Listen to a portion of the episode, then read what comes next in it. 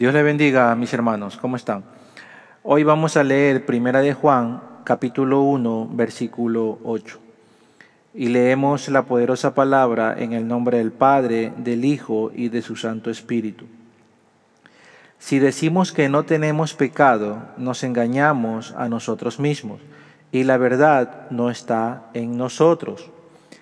El pecado vive en todos nosotros Después de todo son nuestros propios deseos los que nos atraen y seducen. Eso es también lo que quiere decir Juan cuando escribe que tenemos pecado. Pero tener pecado en nuestro cuerpo no significa que tenemos que ceder ante las tentaciones. Es solo cuando el deseo se consuma que cometemos pecado. En otras palabras, es solo cuando estoy de acuerdo con los pensamientos y tentaciones que se presenta que he pecado. Amén.